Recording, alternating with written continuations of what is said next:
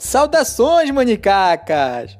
Vamos lá, o assunto de hoje são aeroportos. O que, que seriam aeroportos? Nada mais do que os aeródromos, porém públicos, certo? Dotados de algumas instalações e facilidades para as operações das aeronaves, tanto como no embarque e desembarque de passageiros, como também no recebimento e despacho de cargas. Isso são aeródromos. Um abraço a todos vocês!